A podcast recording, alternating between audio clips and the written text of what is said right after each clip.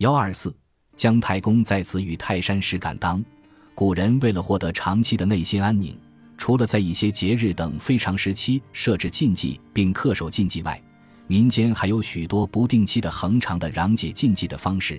姜太公在此和泰山石敢当即为最常见的两种。民间普遍俗信书写“姜太公在此，百无禁忌”或“姜太公在此，诸神退位”等贴在门窗或墙壁上，可以驱邪避灾。姜太公传说是远古时代炎帝的后代，后因帮助大禹王治水有功，被赐姜姓，封于吕，称吕侯。其名上，字子牙，史称吕尚、姜尚、姜子牙等。后因文王访贤时称姜子牙是老太公盼望已久的贤才，所以又称其为太公望，继而讹传为姜太公。因为各路神仙皆由他所封，他就成为神上之神。如果姜太公在此，则其他诸神就不得不退位了。所以民间请了姜太公来，使得诸神退位，驱除一切邪鬼，也就免去一切禁忌了。另有一种说法是讲姜太公统兵领将，掌管武士，与孔子并称，列入唐宋四典，封为武成王，天下便立太公庙。所以民间以为姜太公有驱神克鬼之能，他在民间经常被请来驱鬼辟邪、攘解禁忌。除了一般性泛泛的攘解外，也还做有针对性的攘解。例如上边提到的做将时，民间盖新房上梁时。也要写姜太公在此，百无禁忌的字样贴于大梁中间。嫁娶迎亲时，则贴于车轿上。有时小孩说了不吉利的话，也念姜太公在此，百无禁忌，以作化解之用。泰山石敢当，也是民间常见的一种攘除禁忌的方式。徐可所编《清拜类钞·迷信类》中列有一条泰山石敢当。称许多城镇农村里巷之口常立有一块片石，作为禁压不祥之物，上刻“泰山石敢当”或“石敢当”字样。据考，石敢当始建于《汉史游急救篇》，唐代岩石古解释指上古有许多石氏名人，后世也都是名门望族。敢当是所当无敌的意思，指石本身的神奇威力。纪古从编载：无名庐舍欲揭冲，必设石人。或执片石，捐石敢当以镇之，说明江浙一带很早就把这种片石作为压禳不祥的镇物看待。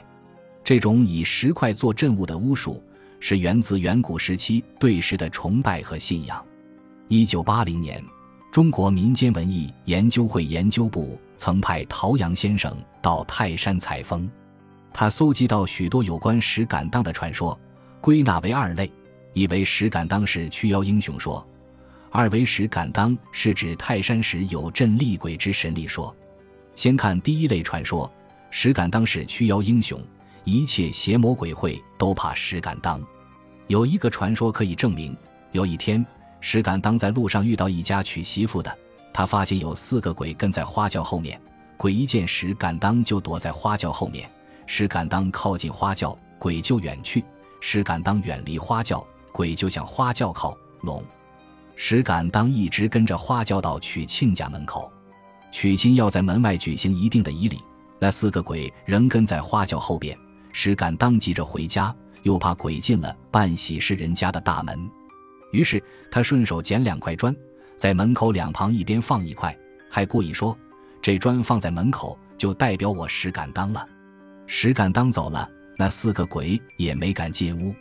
从那以后。泰山脚下就传下来这个民间风俗，谁家盖新屋，都在门框底下压两块砖，以攘解鬼魅禁忌。久而久之，泰山石敢当即成为攘解禁忌的常见媒介，成为此处无禁忌的一个标识。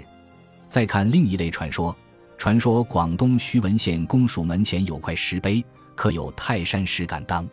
据说清康熙年间。凡到此任知县的数月便亡，令人惊慌。有一新任知县，晓知此事，上任时便带上一名风水先生。风水先生一看，原来是坐镇风水的宝塔的影子正落在知县的工作上。过去的知县均因抵不住宝塔的压力而亡。风水先生说：“唯有泰山的力量，可以抵得住宝塔的压力。竖起石敢当的碑碣之后，该支线就稳坐下去。因此，留下树立泰山石敢当石碑的民族信仰。泰山石敢当的民族信仰源远流长，在国内凡汉族聚居的地区都有树立石敢当的习俗，就像汉族聚居区到处都有镇宅石太公在此一样。山东省境内立石敢当之风习遍地皆有，台湾省此风也甚盛。凡门前、巷口、渡口、村头，常立泰山石敢当石碑，以防御风煞禁忌。